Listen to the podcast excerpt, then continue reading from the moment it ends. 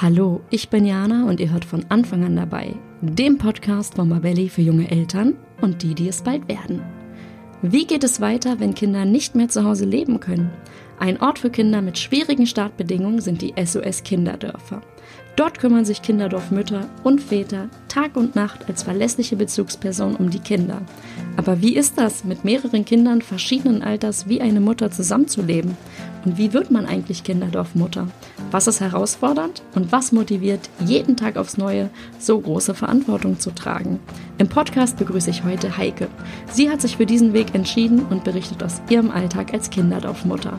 Ich habe im Gespräch bemerkt, wie wenig Berührungspunkte ich bisher mit dem Thema hatte und bin dankbar für den Einblick in Heikes wichtige Arbeit. Hört rein.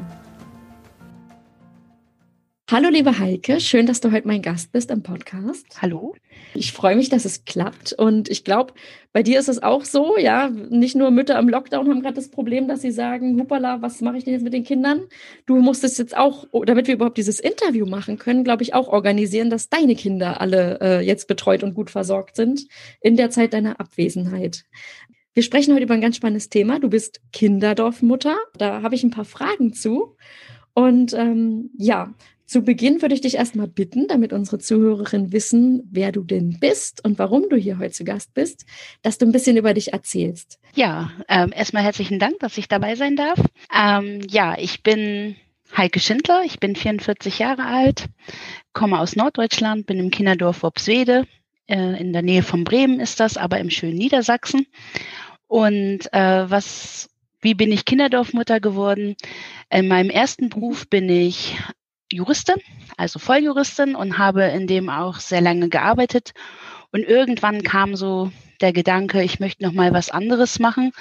Damals noch gar nicht spezifisch Kinderdorfmutter, sondern eher noch meine Fortbildung oder in welchem Bereich ich weitergehen kann. Ehrenamtlich war ich allerdings immer schon für die DLRG engagiert, habe ganz viel Kinderschwimmen gemacht, war in der DLRG Jugend, hatte also immer mit Kindern und Jugendlichen zu tun. Und irgendwann hat mein kleiner Bruder zu mir gesagt, Mensch, Schwesti, du hast früher, als du klein warst, immer gesagt, du willst mal Kinderdorfmutter werden. Vielleicht wäre das ja was, guck doch mal. So, und so mhm. habe ich mhm. dann mal auf die Homepage geguckt und habe mal geguckt, was so die Voraussetzungen sind und bin dann so ein bisschen da reingeschlittert. Anders kann man das gar nicht sagen. Ja. Genau. Das heißt, es war ein Quereinstieg sozusagen. Aber ja, das, äh, das ist eigentlich auch schon gleich meine erste Frage, nämlich was waren deine Beweggründe, Kinderdorfmutter zu werden? Du hast das gerade schon kurz gesagt, du wolltest das anscheinend schon früher machen, hast darüber erzählt. Und was war sozusagen dein, dein, der ausschlaggebende Punkt? Warum bist du Kinderdorfmutter geworden? Und wie bist du dann da reingeschlittert? Wie sah das genau aus? Das würde mich auch interessieren. Weil Volljuristin zu Kinderdorfmutter klingt schon nach einem krassen ähm, Umstieg auf jeden Fall. Genau. Als ich klein war, da wollte ich Kinderdorfmutter werden, weil ich irgendwie anscheinend mal gehört hatte, dass wenn in, in Kinderdorffamilien die Geschwister zusammenbleiben. Und das war eine große Sorge, die ich als Kind hatte, dass mhm. ich von meinen Geschwistern, wir verstehen uns sehr gut, ähm, getrennt werde, sollte unseren Eltern was passieren. Das wäre zwar niemals so eingetreten, mhm. aber so in meiner kindlichen Vorstellungswelt war das so. Und später habe ich dann einfach gesagt, okay, und dann sonst werde ich mal Kinderdorfmutter, eben für solche Kinder, wenn ich mal keine eigenen Kinder habe. Ähm, das ist so eigentlich so diese Vorgeschichte dazu. Und dann später war es so, also ich habe halt, als ich überlegt habe, was möchte ich noch mal bis ja mit meiner zweiten Lebenshälfte praktisch machen, ähm, mir überlegt, also ich würde schon gerne auch weiter mit Menschen arbeiten. Der Stress, der im juristischen Alltag durchaus ist, also man arbeitet da ja auch 16, 17 Stunden teilweise. Ähm, war da auch mit ausschlaggebend, dass ich gesagt habe, das möchte ich nicht immer machen und habe dann eben von SOS für die Bewerbung, also man schreibt dann nicht so einen klassischen Lebenslauf, wie man den so kennt, sondern eher so einen Aufsatz über sein Leben anhand von fünf Leitfragen. Zumindest war das bei mir so. Und ähm, habe dann auch gemerkt, um die zu beantworten, brauche ich ein bisschen länger, als mal eben so mich hinzusetzen. Habe dann noch mal viel über mich selber auch gelernt und habe vor allen Dingen auch gelernt, dass ich eben Juristin geworden bin, auch ein bisschen, um es mir selbst zu beweisen, dass ich es kann. Das hatte ich jetzt geschafft, so konnte ich jetzt was anderes machen. So war ich losgelöst von meinem vorherigen Beruf und dann habe ich das einfach mal nach München geschickt und bin dann auch eingeladen worden zu einem Gesprächstermin, der sehr interessant war. Das war noch im Kinderdorf in Berlin. Und äh, da sind wir ziemlich schnell darauf gekommen, dass ich ein ländliches äh, Kinderdorf wahrscheinlich mich da wohler fühlen würde als in der Großstadt. Und ähm, dann ging das so mhm. Schritt für Schritt weiter. Und ich hatte das große Glück, dann hier in Worpswede auf eine Bereichsleitung zu treffen, mit denen ich die also die, dieses Aufnahme- oder Bewerbungsgespräch geführt habe, ähm, die mir sehr viel Zeit gelassen haben, die gesagt haben, probieren Sie das erstmal aus, gucken Sie mal, ob das was für Sie ist und konnte so ganz kleinschrittig da reingehen. Es fing mit einem Praktikum an von einem halben Jahr und es war immer, also ich musste nicht Kinderdorfmutter am Ende werden. Ich hätte auch Erzieherin einfach als äh, in einer Wohngruppe mit sein können, wo man noch mehr zu Hause ist und solche Dinge. Also es mhm. war immer so, ich hatte so das Hintertürchen offen das muss man auch ehrlicherweise sagen. Und ähm, mhm. hatte eben, also ich musste die Ausbildung zur Erzieherin auf jeden Fall noch machen. Und während dieser ganzen Zeit war ich aber, die habe ich praxisintegriert gemacht, hier im Kinderdorf Obsede tätig und hatte halt auch ganz viel Zeit, mich damit auseinanderzusetzen und immer wieder zu überlegen, möchte ich das wirklich machen? Und ich glaube, das war ein ganz wichtiger Punkt, dass ich das auch machen konnte, weil ich jetzt nicht gedrängt wurde. Ja, mhm. okay. Interessant, also total spannend. Ähm, auch diese Möglichkeit, dass man sagt, man sagt jetzt nicht, ich werde jetzt Kinderdorfmutter, sondern du hast eben eine Ausbildung dann durchlaufen und hattest da auch immer die Überlegung, da hängen ja viele Fragen sicherlich dran, ob man jetzt Kinderdorfmutter werden möchte und kann. Und ähm, es ist sicherlich eine große Verantwortung und dass man diese Entscheidung jetzt nicht von heute auf morgen unbedingt trifft, sondern da auch wirklich ein bisschen Zeit wahrscheinlich auch, da wirst du nicht die Einzige sein, die da ein bisschen Zeit Richtig. für brauchte, oder? Man braucht auch die, also mhm. das ist ja auch nicht nur eine Entscheidung für einen selber, sondern die Familie und das ganze Umfeld, der Freundeskreis, die ähm, müssen da auch mit informiert sein und im Endeffekt auch mit davon überzeugt sein und einen über unterstützen, weil es ist eben nicht ein Beruf, sondern man lebt das ja dann wirklich. Also ich lebe mit den Kindern in einem Haus äh, Tag ein, Tag aus und nur wenn ich mal einen freien Tag habe oder Urlaub, verlasse ich eigentlich das Kinderdorf. Mhm, okay. Mhm. Deswegen ist der Begriff Kinderdorf Mutter da tatsächlich auch treffender als jetzt irgendwie Kinderdorf Erzieherin oder sowas, ne? Weil du bist wirklich wie eine Mutter einfach Tag und Nacht. Ja, ja genau. Einfach da. Mhm. Ähm, ohne jetzt zu sehr ins Detail zu gehen, würde mich interessieren, also ich persönlich kenne es von mir, wir wohnen in einem wohlhabenden Land, ne? Und ich wohne zwar in Berlin und sehe natürlich auch, dass es hier ähm, ganz verschiedene äh, Probleme und Herausforderungen gibt und auch ganz verschiedene ähm, ja, Themen, die Familien so mit sich rumtragen. Aber trotzdem ist es von meiner Lebenswirklichkeit relativ weit weg, mir vorzustellen, ähm, warum Kinder oder ähm, warum Kinder aus Familien rausgehen oder wie sie in so ein Kinderdorf kommen. Kannst du sagen, was so die Gründe sind im Allgemeinen, dass ein Kind ins SOS-Kinderdorf kommt? Was haben die dann erlebt? Was sind so Beispiele, die du da nennen kannst? Also grundsätzlich kommen sie aus ganz unterschiedlichen Gründen äh, hier ins Kinderdorf und jedes Mal ist es eben so, der Grund ist so gravierend, dass man eben nicht mehr bei, dass sie nicht mehr bei ihren Eltern leben können. Das kann, kann sein, dass sie ähm, Vernachlässigung erlebt haben, aber auch Krankheit der Eltern, Gewalt, auch Missbrauch, das spielt da schon alles rein. Ähm, aber eben auch, wenn Kinder zu Waisenkinder werden und gerade da sind die SOS-Kinderdörfer halt herausragend, was ja auch ein Beweggrund für mich selber war. Ähm, dass eben Geschwisterkonstellationen oder Geschwister zusammenbleiben können. Das mhm. ist bei vielen anderen Trägern eben nicht möglich und dann werden die Geschwister getrennt und wenn man sich vorstellt, die Eltern sind vielleicht verstorben auch, äh, man ist sowieso allein und jetzt wird man auch noch von seinen Geschwistern getrennt, ist das für ein Kind wirklich dramatisch und das ist eben ähm, bei den SOS-Kinderdörfern oft nicht so und ganz speziell hier in Worpswede.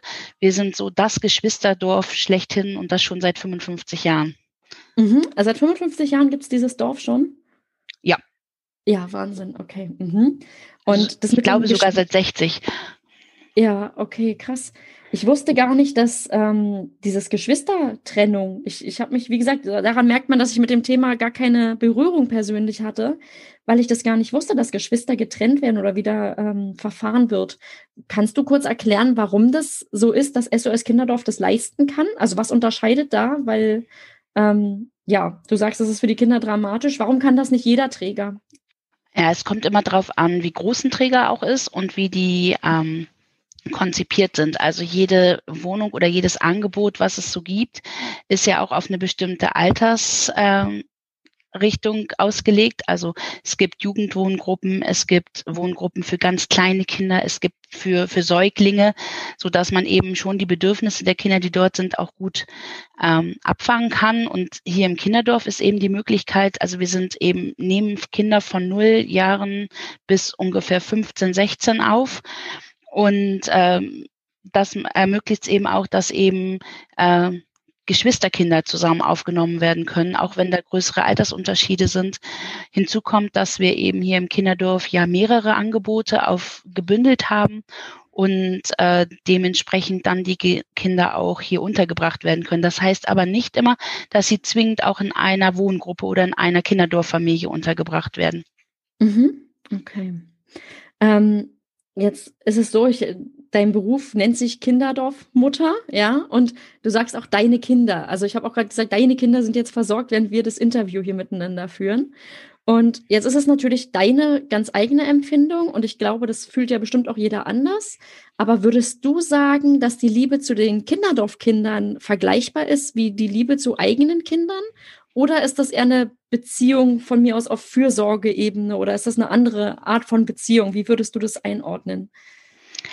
Also ich habe keinen Vergleich, weil ich keine eigenen Kinder habe, wie sich die Liebe zu eigenen Kindern anfühlt. Ähm, ich würde auch sagen, dass es schon anders ist, weil die Kinder haben Eltern und mhm. die sind auch ganz wichtig für die Kinder und das ist auch gut und richtig so. Ich würde eher sagen, dass diese Beziehung auf Fürsorge und Bindung wirklich besteht. Mhm. Okay. Das Bindung, die, das ist ja auch so, die Kinder sind ja eben auch mal in allen Altersgruppen, die sozusagen zu dir kommen. Das heißt, man sagt jetzt nicht, so und so alt sind immer deine Kinderdorfkinder, sondern das ist ein gewisses Spektrum, was da sozusagen abgedeckt wird. Ähm, ist es schwierig, mit älteren Kindern diese Bindung zu finden oder ist das sozusagen auch alles machbar und durch das ergibt sich das einfach durch das gemeinsame Zusammenleben? Ähm, es ist auf jeden Fall schwieriger, als wenn man ganz junge Kinder hat. Mhm. Äh, aber es ist machbar und es gestaltet sich natürlich auch anders und man kann bei älteren Kindern, gerade auch bei Jugendlichen, also ich zum Beispiel habe in meiner Gruppe auch ähm, eine 17-Jährige, die war, als ich angefangen habe, ähm, 16. Da ist natürlich das gestaltet sich die Beziehung anders äh, und auch in anderen Schritten als mit meinem Jüngsten, der ein Jahr alt war, als er zu mir gekommen ist. Ähm, Jetzt ist es so, die Kinder, die du dann auch betreust, die bleiben ja nicht für immer bei dir. Das heißt, irgendwann gehen sie wieder. Und mich würde jetzt interessieren, wie lange bleiben denn etwa die Kinder in deiner Betreuung? Und ähm, ja, aus welchen Gründen kann das sein, dass, dass dann sozusagen die Kinder das SOS Kinderdorf wieder verlassen? Und vor allem, wie fühlt sich das für dich an, wenn die Kinder gehen? Was, was sind da für Gefühle dann in dir? Also grundsätzlich können die Kinder erst einmal bleiben, bis sie 18 sind. Mhm das ist so ein bisschen was Juristisches. Da endet dann die Jugendhilfe, wenn man volljährig wird. Also es bietet die Möglichkeit sogar, dass sie noch darüber hinaus hier wohnen bleiben können, bis sie nämlich ihre Ausbildung abgeschlossen haben. So, man sagt so maximal 25 ist dann so das letzte Alter. Das kommt natürlich immer drauf an. Meistens ist es so, dass die Kinder und Jugendlichen also so mit in der Pubertät oder mit 15, 16 so darüber anfangen, Mensch, welches Angebot wäre denn noch ganz interessant für mich, wenn sie nicht wieder nach Hause gehen können. Das passiert auch ab und zu. Ähm, und also von daher ist so, ja, das Jugendalter, junge Erwachsene, würde ich sagen, wann man sich so trennt. Ich selbst habe das noch nicht erlebt. Ich bin ja auch noch nicht so lange Kinderdorfmutter, ähm, hatte aber während der, hab das aber während der Ausbildung, wo ich mitgearbeitet habe, eben gesehen. Und die Beziehungen bleiben oft darüber hinaus bestehen. Also wir haben immer wieder ehemaligen Treffen, wo die ehemaligen herkommen oder in dem einen Haus, wo ich auch gelernt habe, da kommen alle zu Weihnachten immer. Also jetzt dies Jahr nicht, aber sonst ist da wirklich das Haus voll mit lauter ehemaligen und aktuellen Kindern, die dort wohnen. Und je nachdem, wie sich die Beziehung eben auch gestaltet hat, bleibt man wirklich auch ein Leben lang verbunden miteinander ja, spricht auf jeden Fall dafür, dass diese Bindung, die da geknüpft wurde, dann ja auch Bestand hat und ähm, man eine wichtige Person für die Menschen bleibt, die dann irgendwann wieder äh, aus den Dörfern gehen und ihr eigenes Leben weiter irgendwie leben. Ne? Genau. Ja, ähm, jetzt ist es so, die Kinder kommen aus verschiedenen Gründen, aber man kann schon, glaube ich, sagen, sie haben oft einen schwierig, schwierigeren Start irgendwie ins Leben gehabt. Ja. Wie schafft man denn den Alltag mit und vor allem für mehrere Kinder und dann auch noch verschiedenen Alters mit all diesen Sorgen und Päckchen, die die Kinder eben zu tragen haben. Wie, wie sieht da dein Alltag aus? Wie, wie arbeitest du da? Wie gestaltet sich das Leben einfach? Also wichtig ist da vor allen Dingen eine gute Beziehungsarbeit zu haben. Mhm. Je verlässlicher man für die Kinder da ist, desto einfacher wird es. Ähm, weil was sie erlebt haben, ist ja, dass Erwachsene eben nicht verlässlich waren und nicht ihre Rolle richtig ausgefüllt haben. Und das ist etwas, was wir hier in unserer Arbeit auf jeden Fall der Hauptbestandteil ist, immer wieder zu sagen, wir sind für euch da und wir bleiben auch da. Mhm. Ähm, und natürlich da ganz wichtig, dass ich die Unterstützung meiner Kollegen und Kolleginnen habe. Und es hilft auch, Instrumente wie Supervision zum Beispiel von außen zu haben, wo man immer wieder auch ähm, die Fälle durchspricht und guckt, ist man in seiner Arbeit auch auf dem richtigen Weg, dass man da mit einem professionellen Blick einfach auch rangeht, neben der Beziehungsebene, die halt auch da ist, die halt auch vom Bauchgefühl geprägt ist. Mhm. Das heißt, deine Arbeit endet oder deine Arbeit umfasst eben nicht nur, dass du für die Kinder da bist, sondern es gibt dann auch noch die Räume, wo du nochmal mit anderen drüber sprichst oder ihr euch alle im Team sozusagen ähm, ja weiterbringt, über Erfahrenes sprecht, weiterlernt und ähm, wahrscheinlich macht ihr auch regelmäßig Fortbildung oder ähm, müsst euch auch da immer weiterbilden oder weiterentwickeln irgendwie. Mhm. Genau. Das ist ja. ein ganz wichtiger Bestandteil. Also letztendlich, wir sind neben allem, wie es heißt, Kinderdorfmutter, natürlich hat das auch einen mütterlichen Aspekt, aber es ist auf jeden Fall auch eine professionelle Arbeit, eben genau deshalb, weil die Kinder ihre Päckchen mitbringen, die sie tragen müssen. Und das ist ja auch unsere Aufgabe und unser Job, ähm, dafür zu sorgen, dass sie mit dieser Last, die sie mitbringen, äh, gute, ein gutes Leben führen können und einfach auch aufrecht und selbstbewusst durchs Leben gehen können. Mhm. Du hast gerade gesagt, ein ganz wichtiger Baustein ist als erstes Verlässlichkeit. Das heißt, die Kinder haben oft Erfahrungen gemacht, wo sie merken, Erwachsene sind nicht verlässlich gewesen und das fangt ihr dann auch auf in eurer Arbeit. Gibt es sonst noch was, wo du sagst, das, das merkt man, das tut den Kindern gut oder das, das ist ein, sind wichtige Eckpfeiler der Arbeit ähm, mit den Kindern direkt? Ja, also es ist so, so Tagesstruktur auch ganz stark. Also mhm äh, hier im Kinderdorf ist wirklich, das musste ich selber auch erst lernen, der Tag strukturiert. Also man steht morgens auf, dann gibt's Frühstück, dann ist normalerweise Schule oder Kindergarten, ähm, dann kommt man nach Hause, dann ist Mittagessen und dann ist eine Mittagspause. Die ist mhm. für alle. Und äh, nach der Mittagspause gibt's eine Kakaorunde. Da gibt's selten Kakao, aber es gibt irgendwas Süßes oder man sitzt noch mal kurz zusammen und dann geht's erst in den Nachmittag und dann gibt es Abendbrot und danach ist dieser Tag für die Kinder ganz wichtig so strukturiert. Und das muss auch immer so sein. Das muss tatsächlich sogar im Urlaub so sein. Ein Tag Ausnahme geht mal, dass man mal über Mittag weg ist, aber der zweite wird dann schon schwierig, weil das ist das, was sie eben von zu Hause oft nicht kannten, dass es so, so einen wirklich strukturierten Tagesablauf gibt. Und das ist etwas, was sehr wichtig ist für die Kinder, was ihnen auch Halt gibt. Mhm. Neben den Personen, die auch da sind und den Beziehungen, die sie brauchen. Das heißt aber auch, was du auch schon gesagt hast, deine Entscheidung, Kinderdorfmutter zu werden, ähm, das muss das Umfeld auch mittragen, weil dadurch, dass du so verlässlich sein musst, ähm, ist eben auch eine Freizeit für dich sozusagen vorher geplant und die wird auch nicht überschritten oder irgendwie, dass man jetzt sagt, ach, dann hänge ich noch mal eine Woche dran oder so, sowas geht dann einfach nicht, sondern du hast damit eine Verantwortung und der musst du gerecht werden und ähm, ja, damit ist das sozusagen alles recht starr, was deine ähm, Pausen und so weiter auch angeht. Das ist richtig, aber man kann das halt auch anders noch gestalten für sich selber. Also ich habe da ist es dann gar nicht so ein großer Unterschied zum Arbeiten als Juristin. Ich war unglaublich viel auf Geschäftsreisen äh, mhm. in meiner Tätigkeit und äh, musste auch immer ganz, ganz viel planen im Vorfeld. Das ist so, glaube ich, das, was für viele vielleicht ein Problem ist oder was man erst dann üben muss. Ich kann eben nicht sagen, wenn eine Freundin anruft, ähm, wollen wir uns morgen Nachmittag auf einen Kaffee treffen, äh, dass ich sage, ja, können wir machen. Können wir schon, wenn es geht. Also Corona jetzt gerade nicht, aber sonst schon. Aber ich muss halt immer gleichzeitig auch gucken, wer ist denn noch im Dienst? Äh, sind die Kinder gut versorgt? Oder im Zweifelsfall eben sagen, komm zu uns oder wir kommen zu dir und ich nehme alle Kinder mit. Das geht natürlich mhm. auch. Ah, okay. Mhm. Ähm, das heißt, die Kinder haben schon auch einen Einblick in dein Leben direkt. Das heißt, die sind da nicht ausgeklammert, sondern so, das ist meine Arbeit und die hat privat hier nichts verloren, sondern du hast dann auch Freunde, die schon deine Kinderdorfkinder irgendwie alle kennen. Genau, das ist aber auch ganz wichtig. Die Kinder fragen natürlich danach, wo fährst du hin, wenn du ins Freie gehst? Äh, meine Geschwister, mit denen ich viel zu tun habe, wer ist das überhaupt? Also die kennen meine Familie, meine Eltern, meine Geschwister. Äh, die haben uns auch, also Weihnachten steht vor der Tür und äh, so eine ungeschriebene Kinderdorfregel ist es, dass einfach an Heiligabend Kinderdorfmütter oder Väter und die Kinder da sind. Das mhm. heißt, ähm, im Gleichklang natürlich auch, dass äh, ich meine Familie an dem Tag nicht sehen kann. Ja. Sei denn, sie kommen uns besuchen. Aber wenn das Haus dann schon ganz voll ist, dann ist das auch genügend. So, aber wir haben das halt auch schon gemacht, dass sie dann am zweiten Feiertag zum Beispiel vorbeigekommen sind, was dann auch mhm. sehr schön ist und was die Kinder auch genießen. Ja, okay. Ähm, das heißt, es gibt schon Raum, dass du auch mal Pause hast. Und ähm, jetzt würde mich aber interessieren, wie schaffst du es denn? Also, jetzt hast du gesagt, du triffst dich vielleicht mal mit Freunden, dann kannst du raus, dann kannst du den Kindern auch sagen, wo du hingehst. Aber du bist ja doch Tag und Nacht irgendwie für die Kinder auch häufig da. Und wie, wann hast du sozusagen die Zeit, wo du sagst, da machst du was nur für dich? Und vor allem, wie schaffst du es, ähm, auch Raum für dich einzunehmen? Weil du lebst ja wirklich im Kinderdorf auch. Und ähm, ja, wie schafft man sich eigene Räume, wenn man mit so, mit so vielen Menschen ja auch einfach immer im Kontakt ist? Also den eigenen Raum schaffen tatsächlich durch meinen eigenen Raum.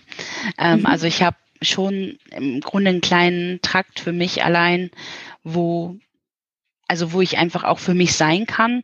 Ich habe jetzt nur, ich habe ein Zimmer von den beiden Zimmern, die mir zustehen, abgegeben, weil wir dadurch ein bisschen mehr Platz äh, im Haus hatten. Das ist auch für den Kleinen ganz schön, dass der so in der Nähe er ist. Aber das äh, ist ein ganz wichtiger Aspekt, dass ich mein eigenes Bett habe, mein eigenes Zimmer habe, wo auch meine privaten Sachen drin sind ähm, dass es einfach so ein Rückzugsort ist, wo meine Kolleginnen zum Beispiel auch nicht drin sind und das einfach kein Arbeitsort ist für wen anders, sondern wirklich unser, also mein ganz privater Raum und wo ich auch entscheide, welches Kind darf da mal mit rein und welches nicht. Das ist so einfach so eine Sache, wo man wirklich auch abschalten kann. Ansonsten ist es schon so, also wirklich ganz für mich privat zu sein, das geht nur, wenn ich aus dem Kinderdorf rausfahre. Und ja äh, zu meinen Eltern fahre oder in meine, ich habe noch eine kleine Wohnung, einfach dorthin um mhm. abzuschalten. Das ist immer so, wenn man im Kinderdorf bleibt, ist das praktisch nicht machbar. Wäre auch für die Kinder nicht gut, ihnen zu erklären, so jetzt dürft ihr mich ansprechen und jetzt nicht. Mhm. Das liegt aber wahrscheinlich, das hattest du ja auch gesagt, die Verlässlichkeit ist so wichtig und da ist es dann eben einfach so, dass ähm, die Kinder wahrscheinlich auch einfach andere Bedürfnisse oder stärker nochmal bestimmte Bedürfnisse ähm, anders anders einfach da agieren als jetzt vielleicht ähm, ich, wenn ich zu meinem Sohn sage, so jetzt ist mal Mama-Pause hier zu Hause, dann akzeptiert er das mittlerweile relativ gut, wenn auch nicht für einen unbegrenzten Zeitraum. Ähm, ich weiß nicht, wie das bei euch ist. Bei euch ist, sind es einfach, glaube ich, ganz, ganz andere Themen und ganz andere Herausforderungen, auch durch das Zusammenleben. Nee, das ist ganz genau so. Also sonntags ah, abends okay. wissen die ganz genau, um Viertel nach acht beginnt mein Sonntagsfilm und den möchte ich ja. auch gucken. Und dann ja. müssen die vorher im Bett sein, damit ich den auch im Ganzen gucken kann. Und das ist auch überhaupt gar kein Problem. Ah, okay. Mhm. Ähm, das kriegen wir auch hin. Der Unterschied ist, glaube ich, nur, ich habe einfach fünf Kinder im Haus. Ja, und äh, in einer Altersstruktur von drei bis 17 und da sind natürlich die Toleranzgrenzen für eine Pause meinerseits ganz unterschiedlich.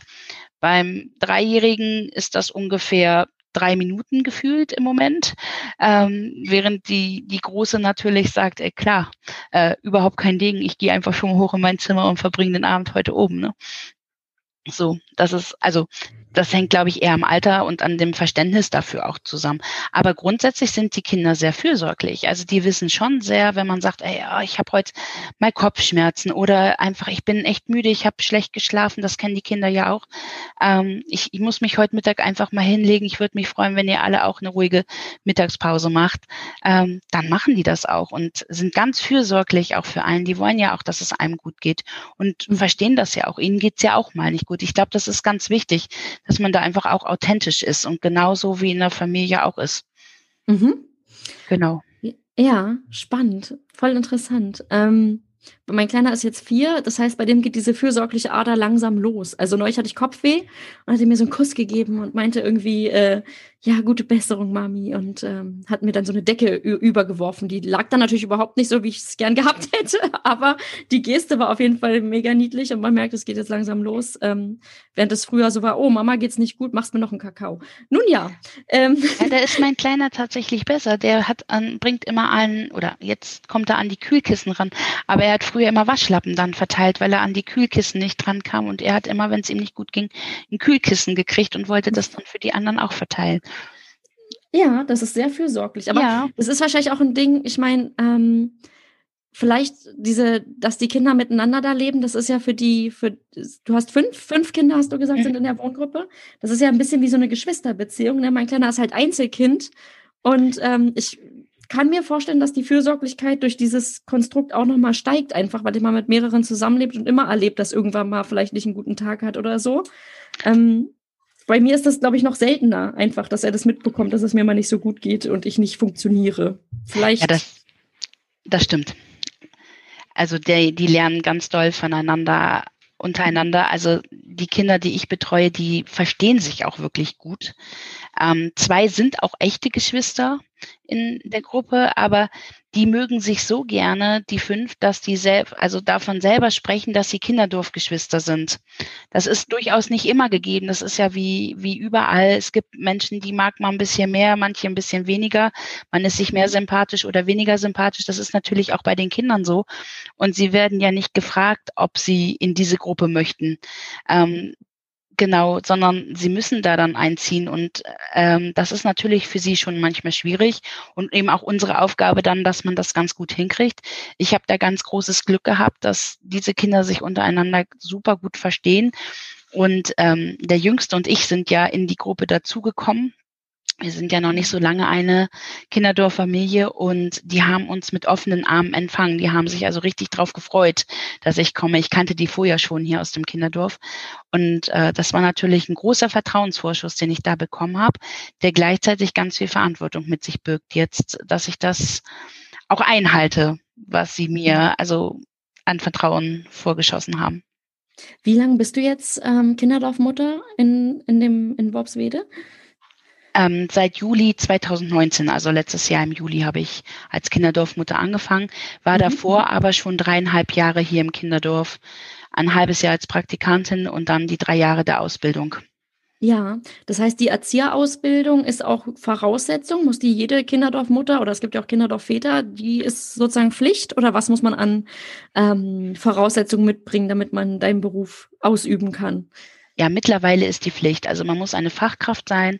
Das mhm. heißt, jeder, der ähm, in der Kinderdorffamilie als Kinderdorfmutter oder Vater arbeiten möchte, muss eben auch die Ausbildung zum Erzieher, zur Erzieherin absolviert haben. Ja. Ich fand vorhin ganz interessant, du hast gesagt, man hat im Gespräch mit dir, als du dich sozusagen um die Position beworben hast, hat man festgestellt, dass es vielleicht nicht ähm, die Großstadt sein sollte, sondern eher ein ländlicheres Kinderdorf. Was würdest du sagen, bis auf Land und Stadt natürlich als Unterschied? Gibt es da sonst noch Unterschiede ähm, zwischen der Art, wie dort gelebt wird? Oder geht es wirklich um den Land-Stadt-Faktor da einfach nur bei diesem Aspekt? Nee, tatsächlich, also da gibt es große Unterschiede. Also ich habe mich, also mir habe mir das Kinderdorf in Berlin angeschaut. Das mhm. ist schon mal mitten in der Stadt, in Moabit. Man mhm. wohnt in Wohnungen äh, ganz zentral mit ganz normalen Familien, Nachbarn äh, drumherum. Äh, und hier in Worpsede ist es wirklich so, es ist eher so ein Dorf im Dorf. Liegt sicherlich auch daran, dass es schon ein bisschen älter ist und damals die Jugendhilfe noch so aufgebaut war. Ähm, und hier haben wir Einfamilienhäuser, jede Gruppe ist für sich. Wir haben den Garten drumherum. Ähm, das, das ist schon noch ein Unterschied, ob man jetzt mittendrin ist und eigentlich nur Beton und äh, ja, Häuser um sich herum hat. Ja, Okay, das heißt, es ist einfach von der, von der Wohnsituation was, was ganz, ganz anderes, als das hier in Berlin. Aber auch vom Arbeiten her. Also mhm. wir können hier unsere Kinder dann ab einem gewissen Alter auch sagen, hier, äh, wenn die sagen, wir möchten mal, äh, dürfen wir mit dem Fahrrad zur Schule fahren zum Beispiel, die ist so knapp drei Kilometer entfernt, dann kann man sagen, ja, könnt ihr machen, weil das eine ganz beruhigte Straße ist und wenn man das ein bisschen übt, geht das alles. In Berlin weiß ich von Kolleginnen, die, die können ihre Kinder nirgendwo alleine hingehen lassen. Die müssen die Kinder immer überall mit hinbringen. Äh, hier gehen die einfach raus und spielen stundenlang draußen und man braucht sich keine Gedanken machen. Das ist dort halt überhaupt gar nicht. Es ist eine ganz andere Arbeit, die man auch hat und auch mit anderen Gefahren und Herausforderungen drumherum. So vom, vom ganzen System her. Ja, ich verstehe, was du meinst. Ich, mein ähm, Partner ist auf dem Land aufgewachsen und ich bin schon immer, also ich bin in Berlin selber groß geworden. Jetzt wächst mein Kind ja auch in der Innenstadt auf. Und der sagt, der staunt immer wieder, was mein Sohn für eine andere Kindheit hat, als ähm, er die hatte, auf dem Land halt. Ne? Ja.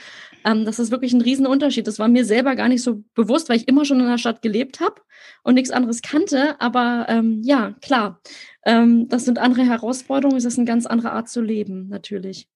Ähm, mich würde interessieren, was würdest du denn sagen, was ist für dich das Schönste an deinem Job?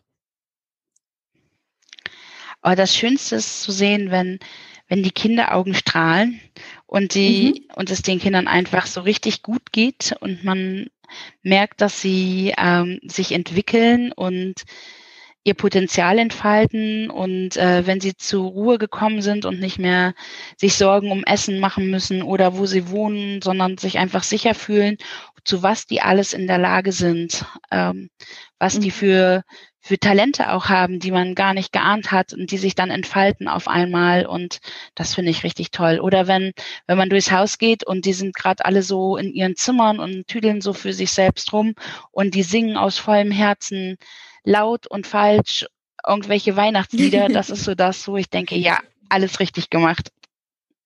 Ach schön. Ja, das Bild ergreift mich gerade voll, muss ich sagen. Ähm, ja, vielleicht ist es die sentimentale Weihnachtszeit, die mich jetzt auch nochmal gerade so ein bisschen äh, catcht hier. Ähm, ich verstehe auf jeden Fall, ich, ich kann nachvollziehen, glaube ich, was du, was du an sich meinst oder was dich da äh, glücklich macht. Und ich glaube, was du gerade gesagt hast, die Kinder machen sich keine Sorgen mehr, sondern sie kommen sozusagen an. Also sie fühlen sich sicher und wohl ähm, ich glaube, das ist natürlich schön zu sehen, weil ihr da eine unglaublich wichtige Arbeit macht, gerade für die Kinder, die es eben auch dringend ähm, brauchen. Ne? So, eine, so einen verlässlichen Halt, einen sicheren Hafen, würde ich es einfach mal nennen. Was würdest du sagen, ist deine größte Herausforderung?